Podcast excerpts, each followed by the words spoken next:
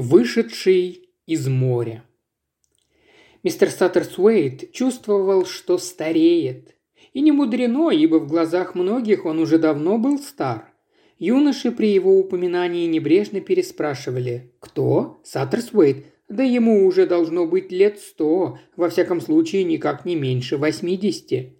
Даже добрейшая из девушек могла снисходительно обронить Бедный мистер Саттерсуэйт, он такой старенький, думаю, ему уже под шестьдесят. А обиднее всего, что на самом-то деле ему было шестьдесят девять. Сам он, впрочем, стариком себя не считал. Шестьдесят девять лет не старость, а напротив, прекрасная пора, когда перед человеком еще открыты широчайшие возможности и только-только начинает сказываться приобретенный за годы жизненный опыт – Однако ощущение старости – это совсем иное. Это усталость, которая постепенно овладевает сердцем, так что хочется с тоской спросить себя, да кто же я в конце концов? Сохшийся старичок, не наживший за свой век ни жены, ни детей, ничего, кроме коллекции, которая в этот момент кажется почему-то не такой уж и ценной. И никому нет дела, жив я или умер. Тут мистер Саттерсуэйт счел за лучшее прервать свои размышления, как бесплодные и никуда не ведущие. Уж кому-кому, а ему было лучше всех известно, что будь у него жена, он ее давным-давно уже мог возненавидеть, что дети явились бы постоянным источником тревог и волнений, и что любые посягательства на его время и внимание были бы ему крайне неприятны. «Комфорт и покой», – твердо сказал себе мистер Саттерсуэйт, только комфорт и покой. Вот и все, что мне нужно. Эта мысль напомнила ему о полученном утром письме. Он вынул его из кармана и перечитал еще раз, смакуя каждое слово. Во-первых, письмо было от герцогини, а мистер Саттерсуэйт очень любил получать письма от герцогинь. Данное послание, правда, начиналось с просьбы об изрядном денежном пожертвовании в чью-то пользу, и без этой надобности вообще вряд ли было бы написано. Не сама просьба облекалась в выражения столь изысканные, что мистер Саттерсуэт готов был забыть, что послужило поводом для обращения к нему. «Итак, вы покинули нашу ривьеру», – писала герцогиня, как то вам живется на этом вашем загадочном острове? Надеюсь, все не так дорого, как здесь. У нас тут цены подскочили просто до неприличия. Канотти совсем совесть потерял, так что, видно, с того года я и на Ривьеру больше не ездок. Не исключено, что если вы представите благосклонный отзыв, то я тоже проведу следующий сезон на вашем островке. Конечно, пять дней на корабле не шутка, но зато я буду абсолютно спокойна. Раз уж вы что-то рекомендуете, значит, это действительно здорово.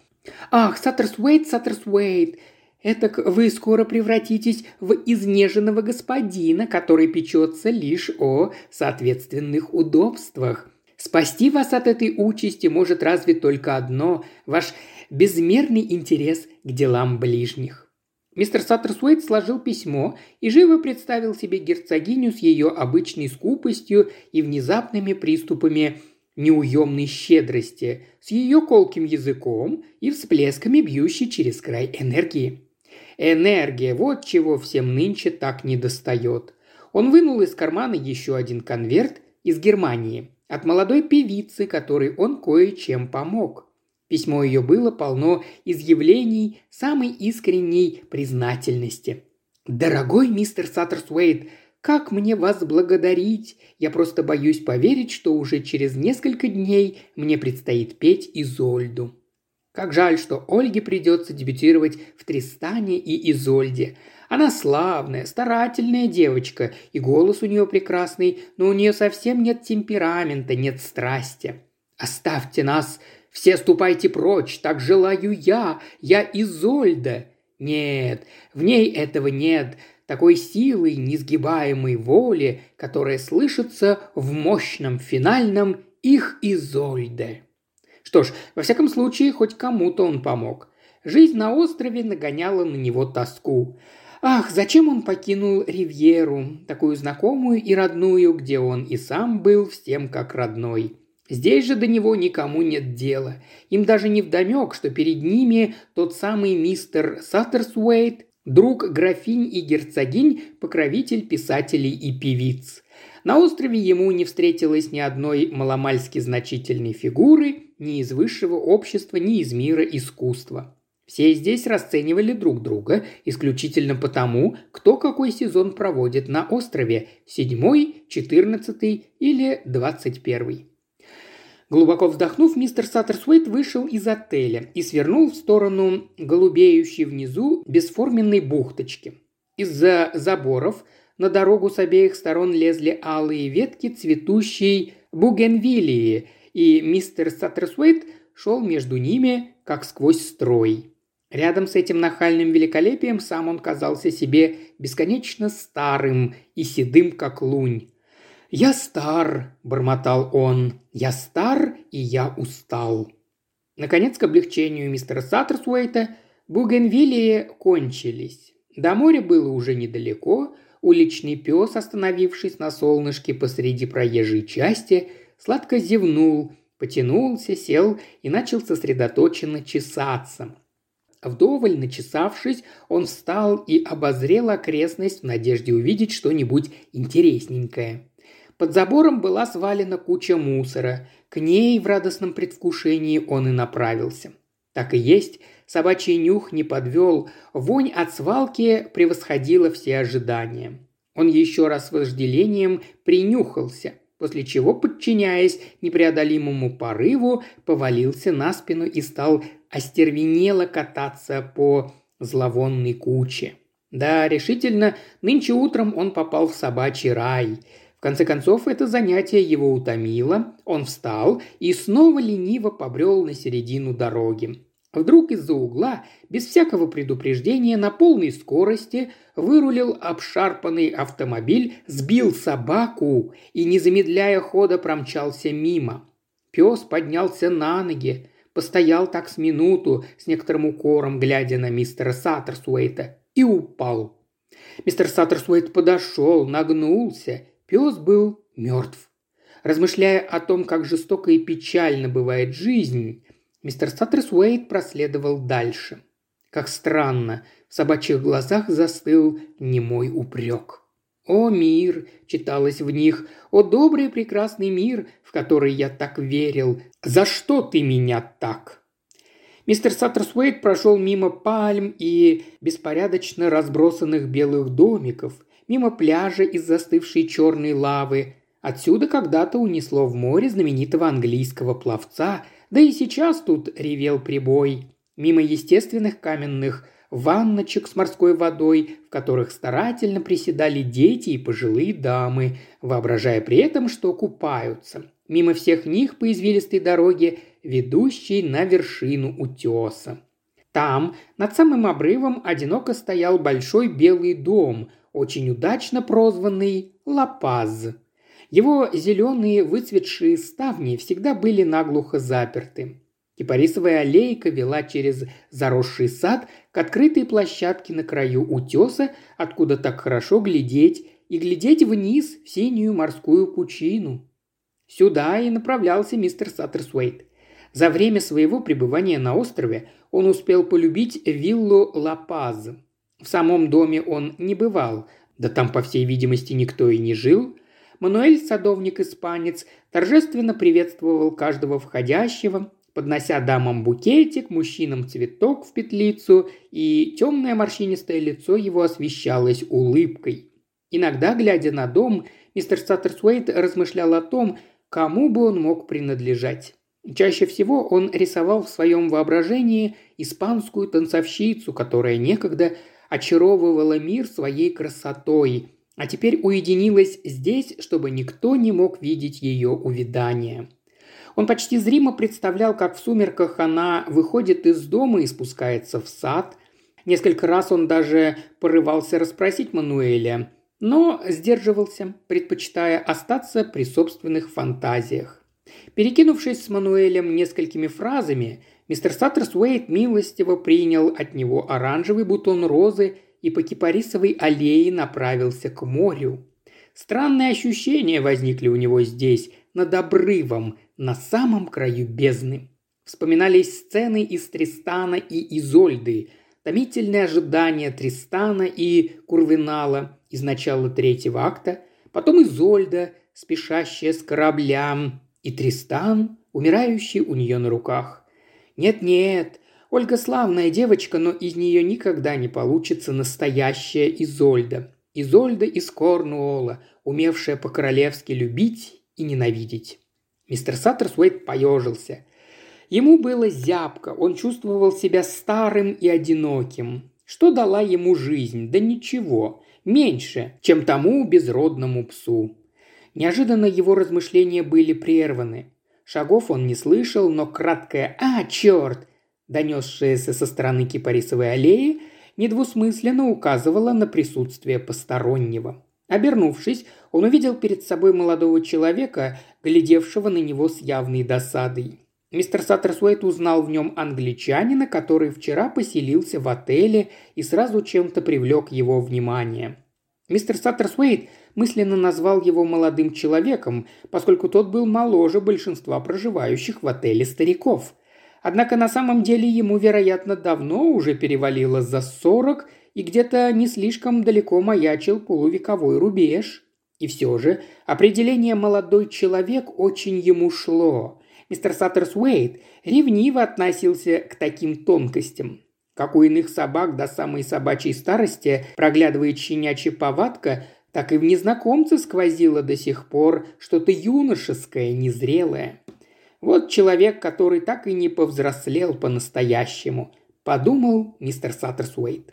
Впрочем, внешний незнакомец ничуть не напоминал сказочного Питера Пэна. Напротив, он был холеный, раздобревший мужчина, который, по всей видимости, знал толк в удовольствиях и ни в чем себе не отказывал. У него были круглые карие глаза, светлые сидеющие волосы, небольшие усики и красноватое лицо. Чего мистер Саттерсуэйт решительно не мог понять, так это что привело его сюда, на остров. Глядя на этого человека, легко было представить, как он, к примеру, скачет верхом на лошади, охотится или играет в поло, гольф или теннис, или волочится за хорошенькими женщинами – но охотиться на острове негде, играть кроме гольф-крокета не во что, а единственная женщина, к которой хоть в какой-то мере применим эпитет «хорошенькая», стареющая мисс Бебе Киндерсли. Будь он художником, можно было бы еще заподозрить, что его привлекли местные красоты. Однако мистеру Саттерсуэйту с первого взгляда было понятно, что перед ним никакой не художник, а самый заурядный обыватель.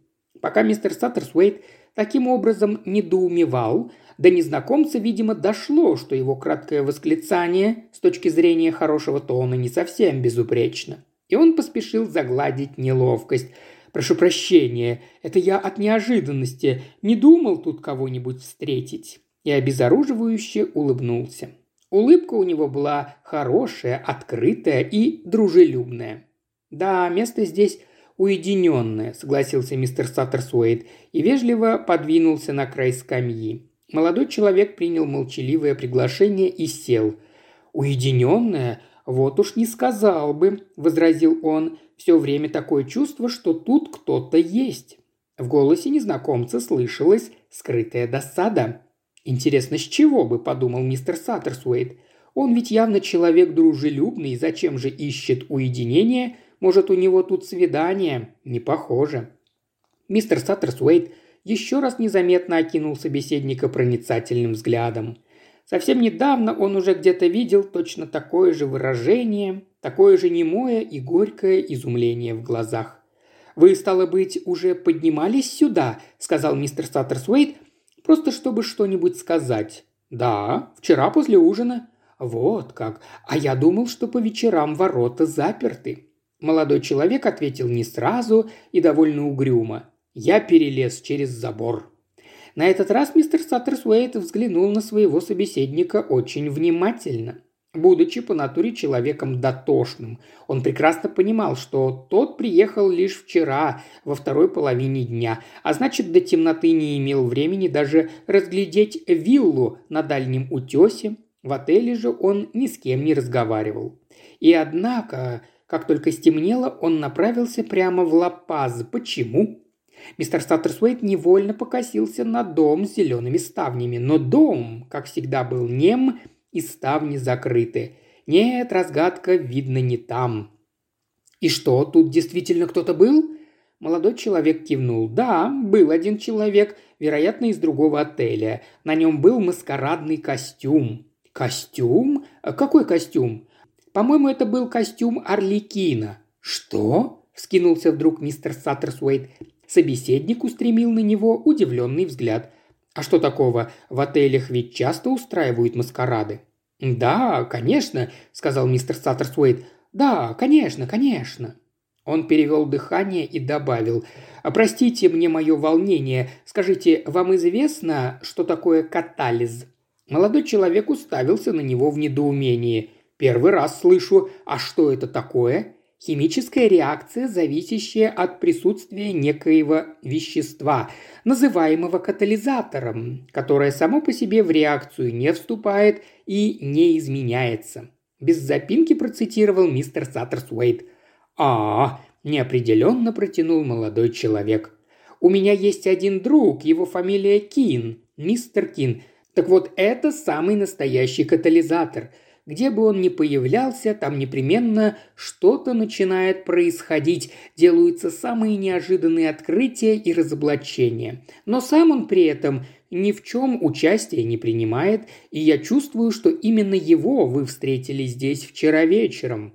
Ну, во всяком случае, он престарелый субъект, этот ваш друг. Он меня просто напугал. Представьте, кругом никого, и вдруг, откуда ни возьмись, человек, будто из моря вышел.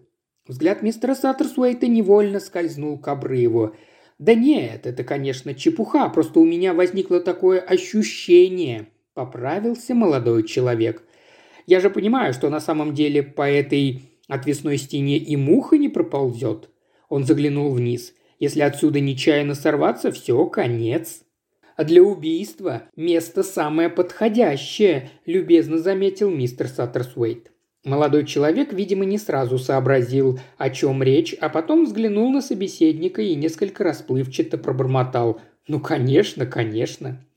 Он сидел, постукивая тростью о землю и хмурясь. Внезапно мистер Саттерсуэйт вспомнил, кого он ему напоминает.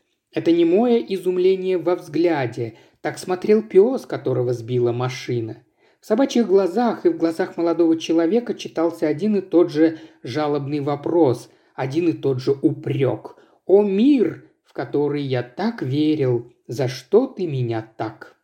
Впрочем, подумал мистер Саттерсуэйт, это не единственное сходство между ними. Оба, кажется, вели одинаковое, приятное и беспечное существование – Оба радостно отдавались жизненным удовольствием и не обременяли себя лишними вопросами. Оба жили сегодняшним днем, и весь мир для них был источником плотских наслаждений, будь то море, небо, солнце или мусорная куча. И что же, собаку сбила машина. А что произошло с молодым человеком?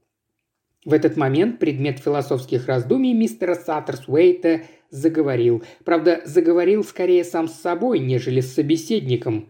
«Вопрос, для чего все это?» – горестно сказал он.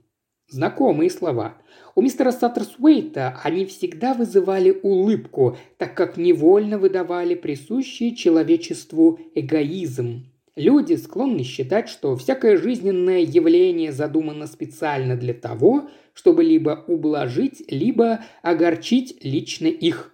Он ничего не ответил, и незнакомец, улыбаясь, чуть сконфуженно сказал «Говорят, что каждый мужчина должен в своей жизни построить дом, посадить дерево и вырастить сына». И, помолчав, добавил «По-моему, я как-то в детстве закопал в землю желудь». Мистер Саттерсуэйт слегка насторожился. Молодой человек пробудил его любопытство, тот самый непроходящий интерес к делам ближним, в коем уличила его герцогиня. Это было нетрудно. Надо сказать, что в характере мистера Саттерсуэйта имелась одна чисто женская черта. Он умел слушать, а также умел в нужный момент вставить нужное слово. А потому не прошло и нескольких минут, как он уже выслушивал историю незнакомца. Жизнь Энтони Коздена, так звали молодого человека, складывалось примерно таким образом, как мистер Саттерсуэйт и предполагал. Правда, рассказчик из него был неважный, но мистер Саттерсуэйт был из тех слушателей, которые легко восполняют пробелы в повествовании. Выходило, что прожил молодой человек жизнь ничем не примечательную, имел небольшой доход, состоял какое-то время на военной службе, переиграл во все игры и перепробовал все развлечения, какие только возможно. Было у него множество друзей и немало женщин. Как известно, такого рода жизнь постепенно может вытравить из человека как мысли, так и чувства. Растительное существование, одним словом. Что ж, подумал с высоты своего опыта мистер Саттерсуэйт, хорошего, конечно, мало, но бывает и хуже. Много, много хуже. Судьба баловала Энтони Коздена. Иногда, правда, он ее поругивал, но скорее для проформы, а не всерьез. И вдруг Наконец-то он добрался до главного, и хотя очень сбивчиво и неохотно, но выложил все. Как-то он почувствовал недомогание. Так, ничего особенного. Встретился со своим врачом, тот уговорил его сходить на Харли-стрит, и вот гром среди ясного неба. Поначалу от него пытались скрыть правду, советовали вести спокойный, размеренный образ жизни, но уже было понятно, что все это ерунда, и что ему попросту морочит голову. Приговор был предельно прост и суров. Шесть месяцев. Шесть месяцев. Вот сколько ему осталось жить. И круглые карие глаза снова растерянно заморгали. Да, это был страшный удар. И главное, совершенно непонятно, что делать дальше. Мистер Саттерс Уэйт, понимающе кивал. Довольно трудно было сразу собраться с мыслями, продолжал Энтони Козден. Как распорядиться оставшимся временем? Не очень-то весело сидеть и дожидаться, когда тебя придут обмывать. Чувствовал он себя пока вполне сносно.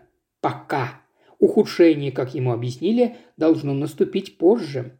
Какая бессмыслица ждать смерти, когда ни капельки не хочется умирать.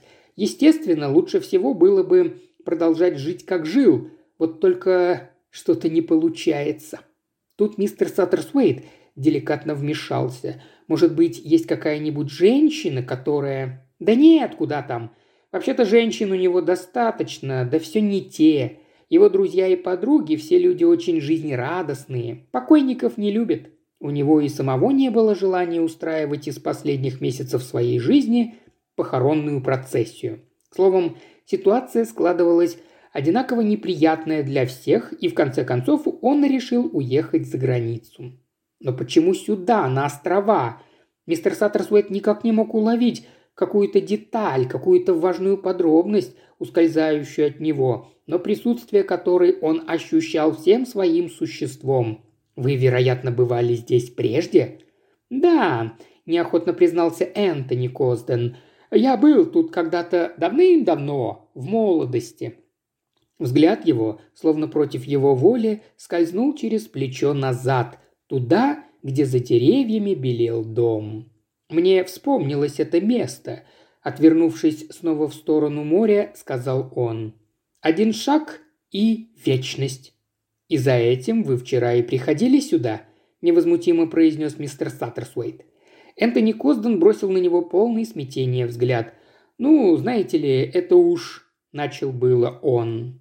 «Вчера вам помешало присутствие какого-то человека, сегодня мое. Итак, вам уже дважды спасали жизнь. Можете считать как вам угодно, но, черт побери, это моя жизнь, и я волен распорядиться ею, как захочу. Расхожая фраза, констатировал мистер Саттерсуэйт. Впрочем, я вас вполне понимаю, милостиво согласился Энтони Козден. Естественно, вам хочется меня отговорить. Я и сам на вашем месте попытался бы любого отговорить, Любого, будь я хоть тысячу раз уверен, что он прав. А вы ведь понимаете, что я прав. Уйти быстро, без лишней тягомотины, честнее, чем еще полгода мучиться и обременять своим присутствием окружающих. К тому же у меня нет ни одного близкого мне человека. А если бы был, перебил мистер Саттерсуэйт, Козден глубоко вздохнул.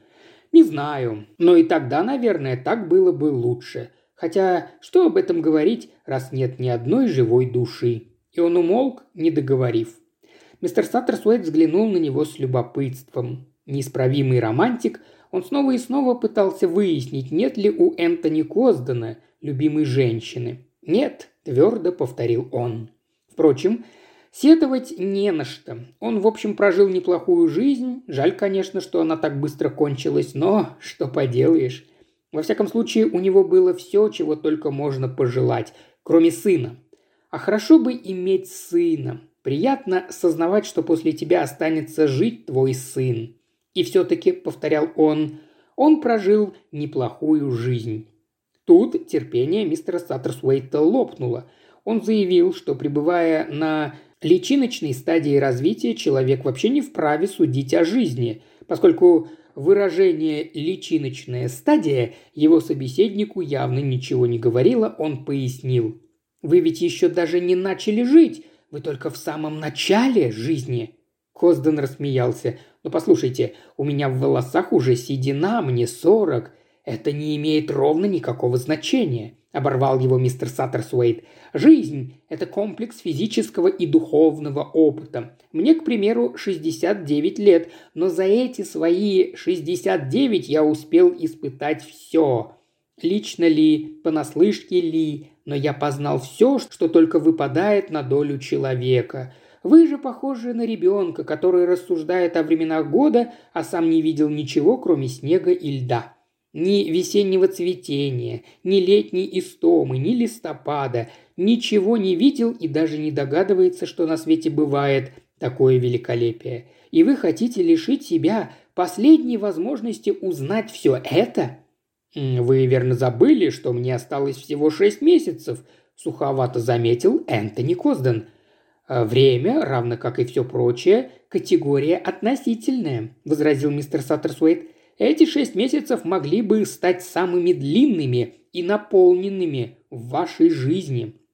Но Козден, похоже, остался при своем мнении. «На моем месте вы поступили бы так же», – сказал он. Мистер Саттерсуэйт покачал головой. «Нет», – просто сказал он. «Во-первых, у меня не хватило бы духа. На это нужно мужество, а я не храбрец по натуре. Ну а во-вторых...» «Что во-вторых?» Я для этого слишком любопытен. Мне всегда интересно знать, что будет завтра». Козден неожиданно рассмеялся и встал. «Не знаю, сэр, как это вам удалось меня так разговорить. Впрочем, неважно. Я, кажется, наболтал лишнего. Забудьте. И завтра, когда разнесется весть о несчастном случае, мне, вероятно, следует молчать, чтобы, не дай бог, кто-нибудь не заподозрил самоубийство? Это как вам будет угодно. Но хорошо уже, что вы понимаете, меня вам не остановить».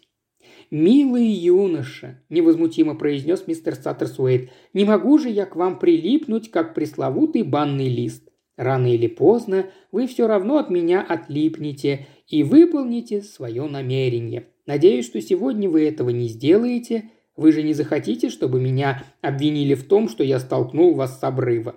Разумеется, усмехнулся Козден. «Если вы непременно желаете здесь остаться...» «Да, я остаюсь», – твердо сказал мистер Саттерсуэйт. Козден добродушно рассмеялся.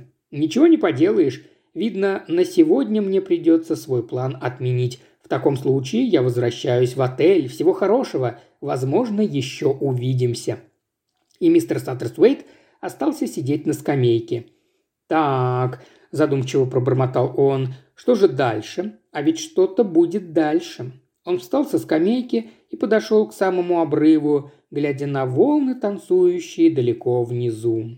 Но сегодня это зрелище его почему-то не вдохновляло. Он отвернулся и не спеша вошел в кипарисовую аллею. Оказавшись снова в саду перед молчаливым, словно уснувшим домом, с запертыми ставнями, он в который уже раз принялся гадать, кто же в нем жил и что происходило за этими безмолвными стенами. Поддавшись внезапному порыву, он поднялся по стертым ступенькам крыльца и потянул на себя одну из высоких от пола до потолка ставен с облупившейся зеленой краской. Ставня, к его удивлению, подалась. Тогда, секунду поколебавшись, он рывком отворил ее и отступил, смущенно ахнув. Сквозь стеклянную дверь на него смотрела женщина. Она была вся в черном, и на голове черная кружевная мантилья. Отчаянно, путаясь в словах, мистер Саттерсуэйт заговорил по-итальянски вперемешку с немецким. В торопях ему показалось, что это будет ближе всего к испанскому. Ему невыносимо стыдно, сбивчиво объяснил он. Он просит у сеньориты прощения. Затем, поскольку женщина не произнесла ни слова, он спешно ретировался. Он просеменил уже полпути до ворот, когда сзади послышалось резкое, как выстрел «Вернитесь!». Окрик прозвучал по-английски и был похож на команду собаки. Столько в нем было властности. Мистер Саттерсуэйт тотчас же послушно развернулся и засеменил обратно, причем ему даже в голову не пришло оскорбиться или обидеться. Он подчинился чисто по собачьи. Женщина все так же неподвижно стояла в дверном проеме и невозмутимо оглядывала его с головы до ног. «Англичанин», — сказала она, — «так я и думала». Мистер Саттерсуэйт снова пустился извиняться. «Зная я, что вы тоже англичанка, я объяснился бы более членораздельно», — сказал он. «Приношу искренние извинения за мою непростительную выходку. Мне нечем ее оправдать, кроме как излишним любопытством. Просто очень захотелось хоть краем глаза увидеть, каков этот замечательный дом изнутри. Она вдруг рассмеялась низким грудным смехом и сказала, что ж, раз так захотелось, входите. Женщина отступила в сторону, и мистер Саттерсуэйт, ощущая приятное волнение, шагнул в комнату. Внутри было темно, поскольку ставни были закрыты, но гость успел рассмотреть довольно скудную обстановку и на всем толстый слой пыли. «Не сюда», — сказала она, — «эта комната нежилая». Она вышла в коридор и отвела его в комнату на противоположной стороне дома. Отсюда был вид на море, в окна светило солнце. Мебель, как и в первой комнате, была простенькая, зато кругом лежали ковры, некогда, видимо, очень дорогие, стояла огромная ширма из испанской кожи и в вазах живые цветы. «Выпейте со мной чаю?» – спросила хозяйка. «Не беспокойтесь», – тут же добавила она, – «чай у меня хороший и заварят его как следует». Выглянув в коридор, она крикнула что-то по-испански, потом вернулась и села на диван лицом к гостю. Мистеру Саттерсуэйту впервые представилась возможность ее рассмотреть. Прежде всего, рядом с нею он опять почувствовал себя сухеньким и седеньким старичком, еще старее, чем на самом деле. Хозяйка была женщина высокая, черноволосая, очень смуглая и красивая, хотя, вероятно, уже не первой молодости. Казалось, солнце в ее присутствии светило вдвое ярче. Постепенно по всему телу мистера Саттерсуэйта разлилось приятное тепло, будто он грел свои морщинистые руки над огнем. «Видно в ней столько жизни, что хватает и на тех, кто рядом», – подумал он. Он вспомнил ее давишний властный окрик и пожалел, что Ольга, его протеже, не обладает хоть малой толикой этой внутренней силы. Вот из кого получилась бы великолепная Изольда, подумал он. Впрочем, у нее может статься ни голоса, ни слуха. Какая все-таки несправедливая штука жизнь. Пожалуй, мистер Саттерсуэйт все-таки побаивался хозяйки. Он вообще недолюбливал сильных и властных женщин. В свою очередь она, подперев руками подбородок, тоже изучала гостя. По завершении осмотра она кивнула, словно сделала на его счет все необходимые выводы. «Хорошо, что вы зашли», – заключила она. «Мне как раз хотелось с кем-нибудь поговорить. Вам ведь, кажется, не привыкать?» «К чему не привыкать?» «Не притворяйтесь, вы отлично поняли к чему. К тому, что все изливают перед вами душу». «Ну что ж, пожалуй», – сказал мистер Саттерсуэйт. Вам можно сказать все», – не обращая на его слова никакого внимания, продолжала она. «Вы ведь и сами в душе чуть-чуть женщины, и понимаете, как мы думаем, как чувствуем, и почему ведем себя порой так нелепо». Она помолчала. Рослая молодая испанка с улыбкой подала чай. Действительно очень хороший, китайский, как с удовольствием отметил мистер Саттерсуэйт. «Так вы здесь живете?» Отпив глоточек, поинтересовался он. «Да, но, видимо, не всегда. Дом ведь по большей части пустует, во всяком случае, так мне объяснили. «Да нет, я почти все время здесь, просто об этом мало кто догадывается. Я живу только в задних комнатах. И давно вы здесь хозяйка?» «Хозяйка уже 22 года, а до этого жила здесь еще год. Срок немалый», – изрек мистер Саттерсуэйт. Довольно банальное, как ему самому показалось, замечание. «Какой срок? Год или 22 года?» э, «Смотря как их прожить», чувствуя, что разговор может стать интересным, отвечал мистер Саттерсуэйт. «Вот именно, смотря как», – кивнула она. Это оказались два совершенно разных времени, никак между собою не связанных. Я даже сейчас не могу сказать, который из них длиннее, а который короче. С минуту она молча размышляла, потом улыбнулась.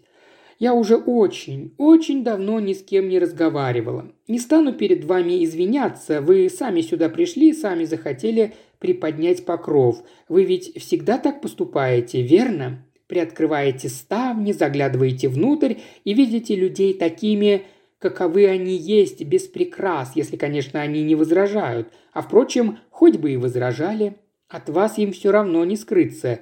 Вы тогда начнете строить догадки и наверняка доберетесь до сути. Мистера Саттерсуэйта вдруг потянуло на откровенность. «Мне 69 лет», – сказал он, – «но все, что я знаю о жизни, я узнал из вторых рук. Иногда очень горько это сознавать, но зато мне известно очень многое. Она задумчиво кивнула. «Понимаю. Странная штука жизнь. Не представляю, как это быть всегда только зрителем». В ее тоне сквозило искреннее недоумение. Мистер Саттерсуэйт улыбнулся. «Вам трудно это представить, потому что ваше место в самом центре сцены. Вы созданы для того, чтобы быть Примадонной. Ах, полно, что вы такое говорите? Но ведь это так. С вами всегда что-то случалось и всегда будет случаться. Думаю, что в вашей жизни была самая, что ни на есть, настоящая трагедия. Или я ошибаюсь?» Она сощурилась и пристально посмотрела на него. Поживете несколько дней на острове, вам непременно расскажут об одном англичанине, который утонул у подножья этого самого утеса. Расскажут, как он был молод, красив и силен, и как его молодая жена смотрела со скалы вниз и видела его гибель. Да, мне уже говорили. Это был мой муж. Вилла принадлежала ему. Он привез меня сюда восемнадцатилетней девчонкой, а через год волны оттащили его на черные скалы – проволокли по острым камням и изувечили до смерти. Мистер Саттерсуэйт ахнул. Женщина подалась вперед, не сводя горящих глаз с его лица. «Трагедия, вы говорите? Попробуйте-ка придумать трагедию ужаснее. Молодая жена, всего год как замужем, стоит и беспомощно наблюдает за тем, как ее муж борется за свою жизнь и гибнет так чудовищно. Да, это страшно. Мистер Саттерсуэйт был поражен до глубины души. Я согласен, страшнее действительно ничего не придумаешь. Запрокинув голову, хозяйка внезапно расхохоталась. «Ошибаетесь», — сказала она, — «бывает и пострашнее. Это когда молодая жена стоит и смотрит вниз с надеждой. Хоть бы он утонул». «Боже правый!» – воскликнул мистер Саттерсуэйт. «Не может быть, чтобы вы...» «Не может быть! Может! Именно так и было. Я стояла на коленях на самом краю утеса и молилась, молилась. Слуги-испанцы думали, что я молюсь за его спасение. Как бы не так. Я молила Бога, чтобы он избавил меня от греховных мыслей. Я повторяла без конца «Господи, помоги мне не желать ему смерти! Господи, помоги мне не желать ему смерти!» Но он не помог. Все равно во мне горело одна единственная надежда, и она сбылась. Она немного помолчала, потом тихо, уже совсем другим голосом продолжала. «Ужасно, да? Всю жизнь буду это помнить. Я была так счастлива, когда узнала, что он мертв и не сможет больше издеваться надо мной». «Бедная девочка», – вымолвил мистер Саттерсуэйт, глубоко потрясенный. «Наверное, я была слишком молода.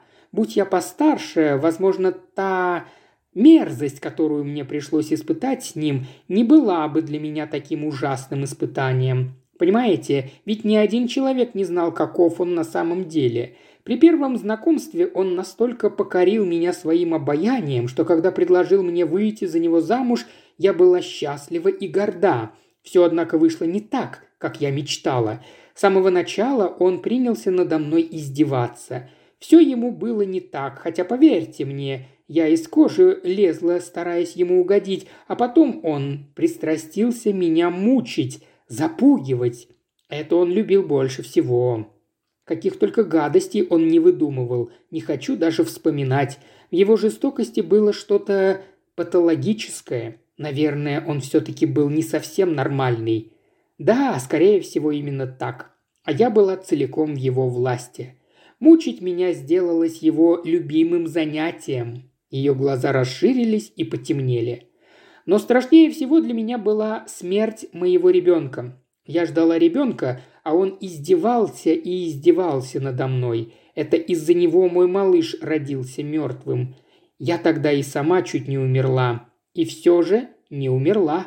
А жаль. Мистер Саттерсуэйт выдавил из себя что-то невнятное. А потом, я уже говорила, пришло избавление. Знаете, как это вышло?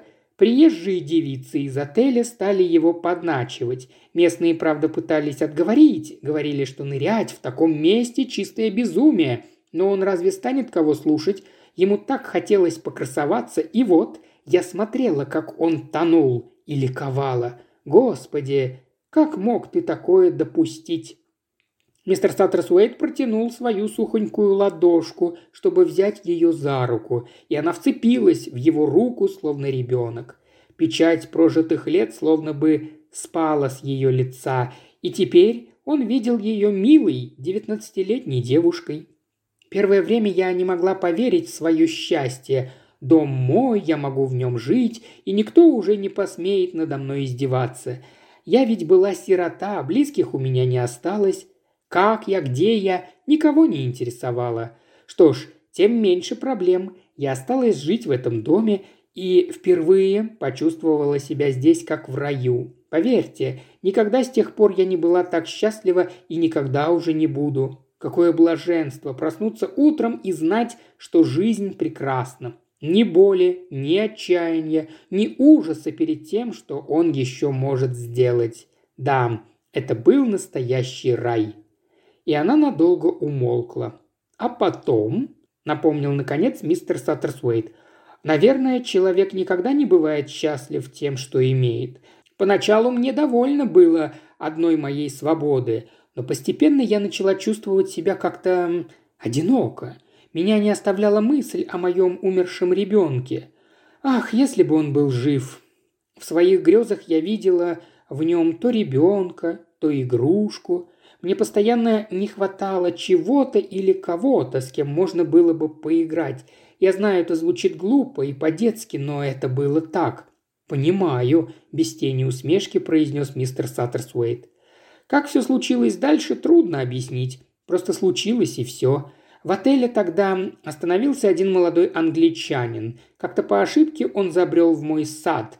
На мне в тот момент была мантилья, и он принял меня за испанку – мне это показалось забавным, и я решила его разыграть.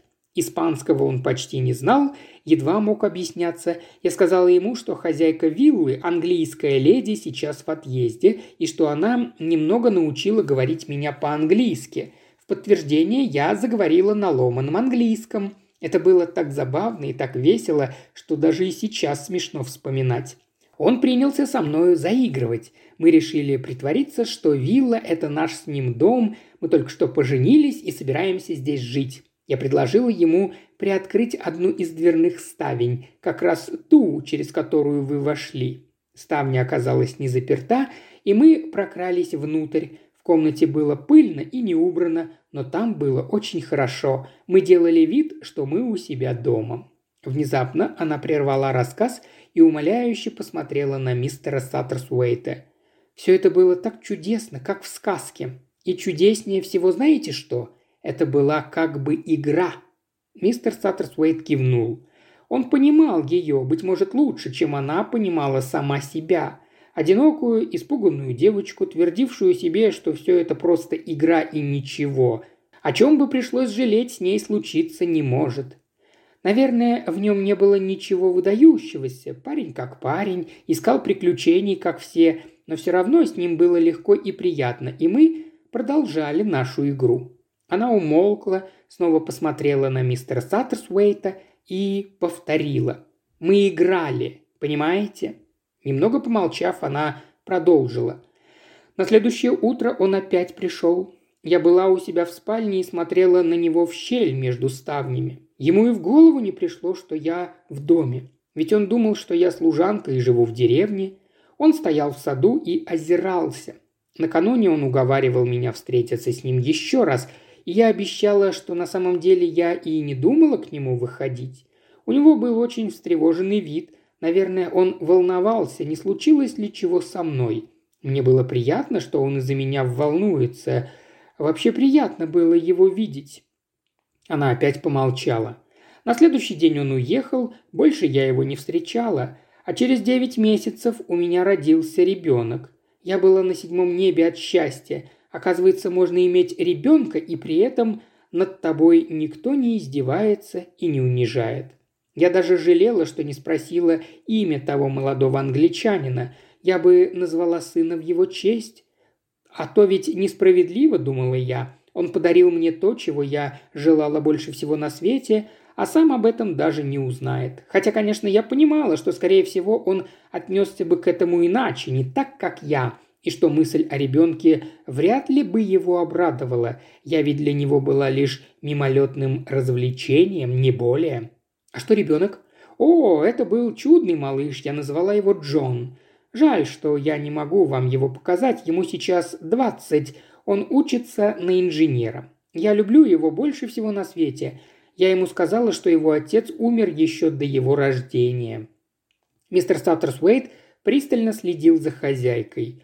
Любопытная история, но какая-то словно недосказанная. Всем существом он чувствовал, что должно быть продолжение.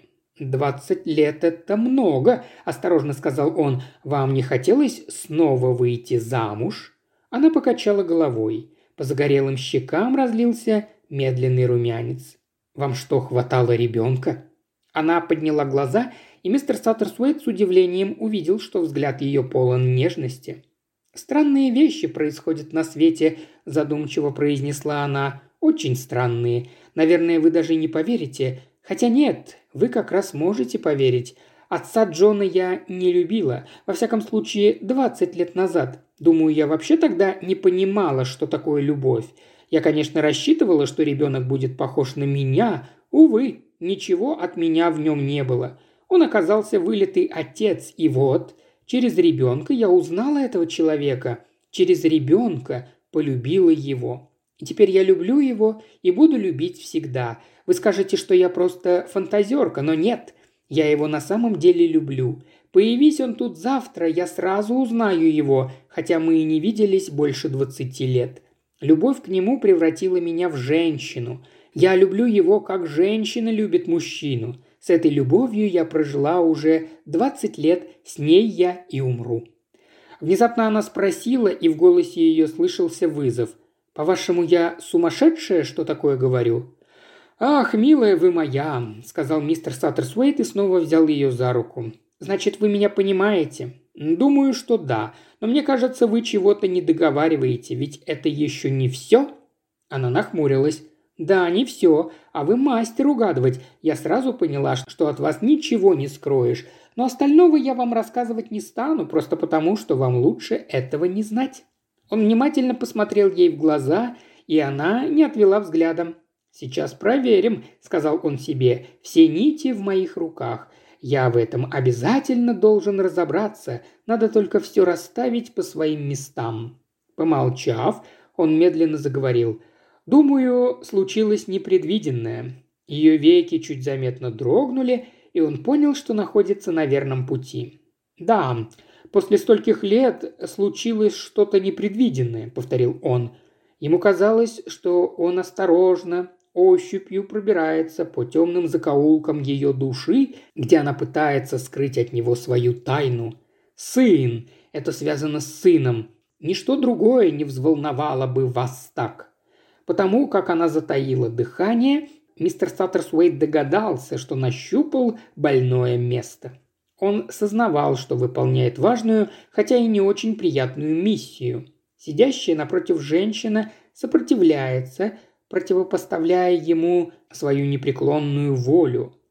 Ну что ж, мистеру Саттерсуэйту при всей его кажущейся кротости тоже упрямство не занимать. К тому же ему помогает святая уверенность человека, делающего нужное важное дело. В его сознании промелькнула презрительная жалость к тем, кому по долгу службы приходится заниматься раскрытием преступлений. Как они выстраивают версии, как собирают улики, докапываясь до истины, как потом радостно потирают руки в предвкушении скорой разгадки. Ему же единственной подсказкой служит странное стремление его хозяйки утаить истину. Чем ближе он к этой истине подбирается, тем заметнее она нервничает. Вы говорите мне лучше этого не знать. Мне лучше, и вас это заботит. Надо сказать, вы довольно непоследовательны. Признайтесь, вас ведь не очень смущает, когда посторонний человек испытывает из-за вас некоторую неловкость. Стало быть, дело не только в этом. Может, узнав что-то лишнее, я стану невольным соучастником? Чего? Не преступление ли? Но это абсурд. Мысль о преступлении с вами никоим образом несовместима.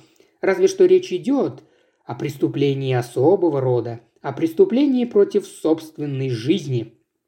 Веки ее дрогнули и опустились. Наклоняясь к собеседнице, мистер Саттерсуэйт поймал ее запястье. «Так значит, вы действительно задумали себя убить?» Она тихонько вскрикнула. «Господи, как вы догадались?» «Но почему?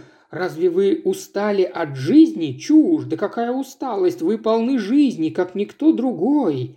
Она встала и, отбросив непослушную темную прядь, подошла к окну. «Хорошо.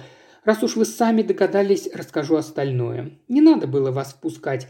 Я сразу почувствовала, что вы необыкновенный человек. Да, вы правы. Все дело в сыне. Он, конечно, ни о чем не догадывается, но в прошлый приезд он рассказывал мне историю одного своего приятеля. И вот что я поняла – если он вдруг узнает, что он незаконно рожденный, это его убьет, ведь он такой гордый, у него есть девушка. Не буду вдаваться в подробности, но скоро он приедет домой и захочет узнать все об отце. Согласитесь, родители девушки имеют право знать, с кем хочет связать свою судьбу их дочь.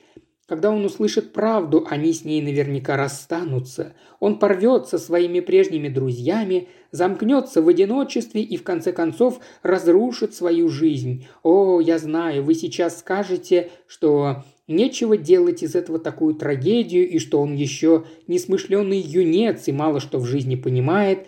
Но стоит ли разбираться во всем этом? Люди таковы, каковы они есть. Да, это убьет его, но если Незадолго до его приезда со мною произойдет несчастный случай. Горе все спишет. Он, конечно, пересмотрит мои письма, ничего там не найдет и посетует, что я так мало успела ему рассказать, зато он не узнает правды. Так будет лучше всего. За счастье надо платить, а мне в жизни выпало так много счастья. Да и цена, в общем-то, невелика. Немного мужества, чтобы сделать последний шаг, потом, возможно, еще минута-другая страданий.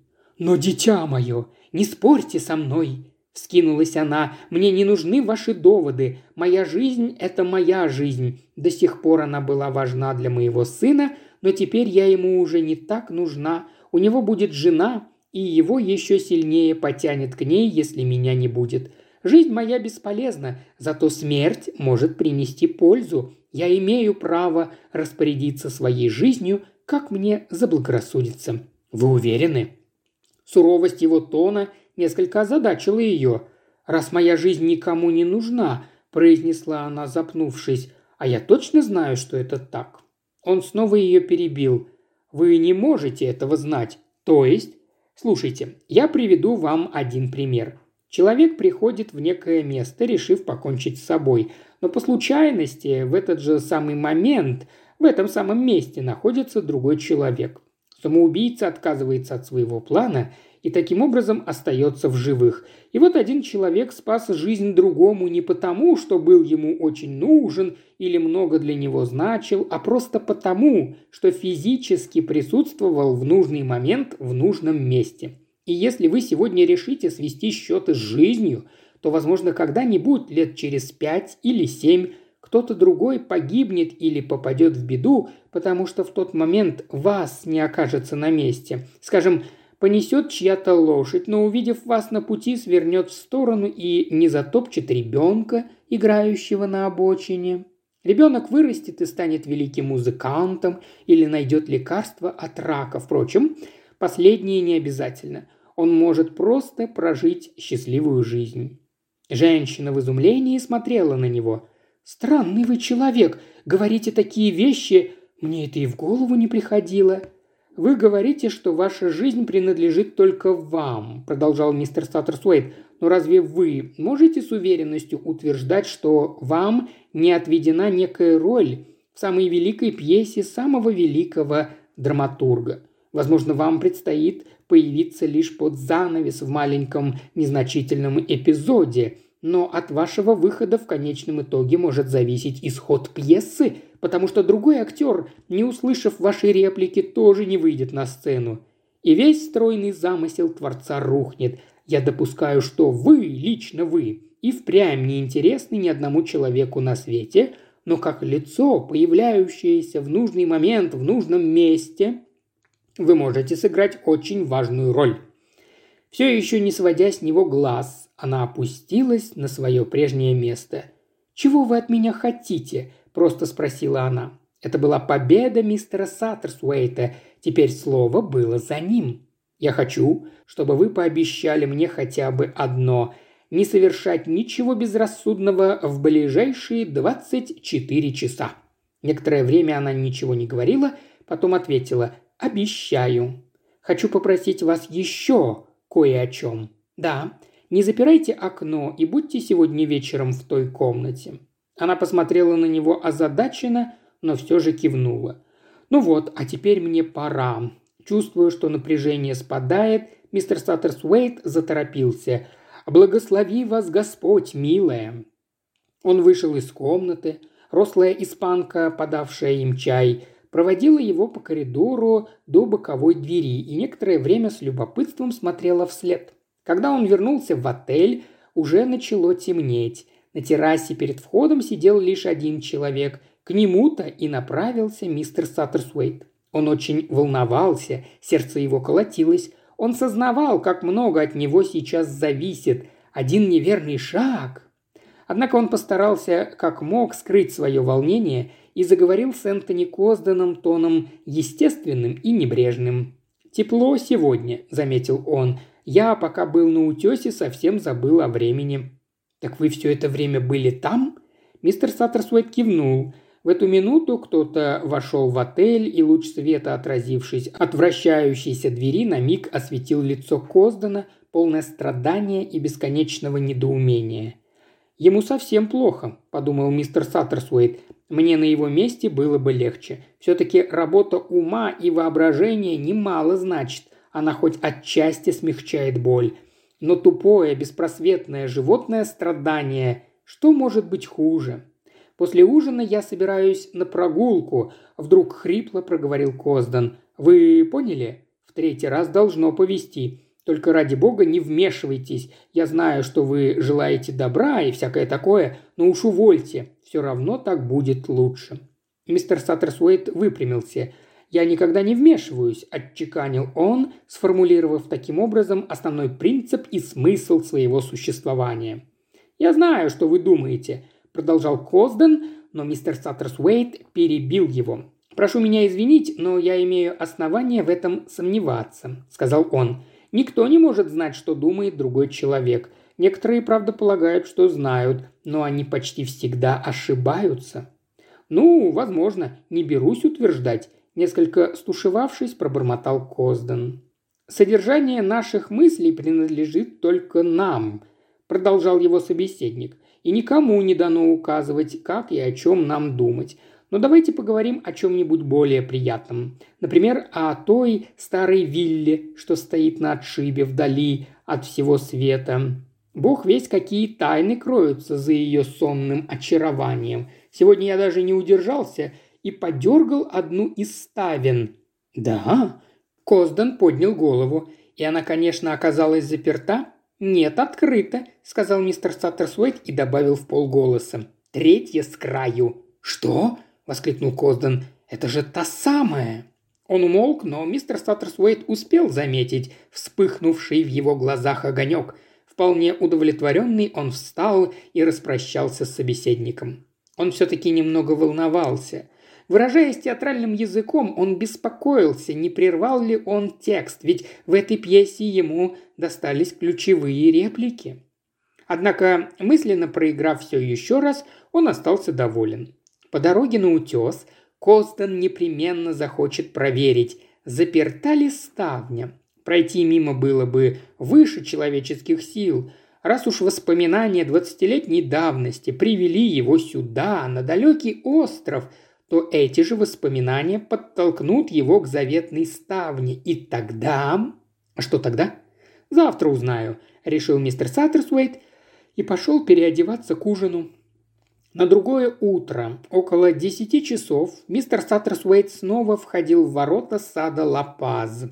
Улыбчивый Мануэль, пожелав ему доброго утра, вручил положенный бутон.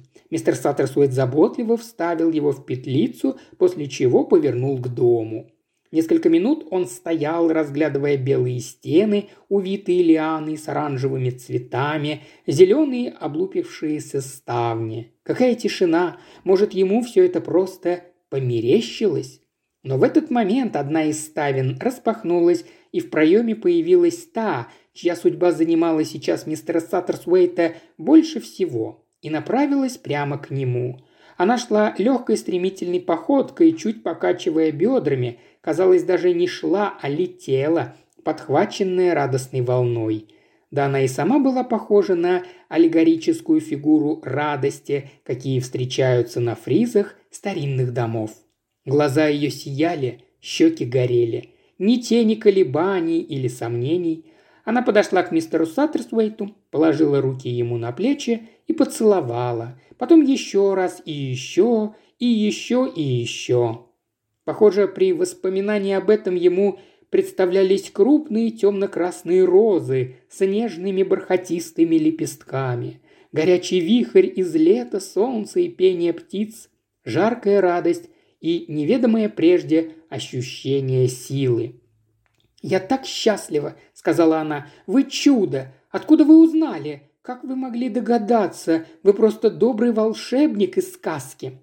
От захлестнувшего ее счастья она какое-то время не могла говорить.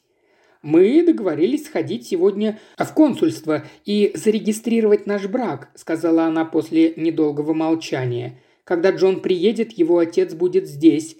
Мы скажем, что много лет назад произошло недоразумение. Он не станет задавать лишних вопросов. «О, я так счастлива, так счастлива, так счастлива!»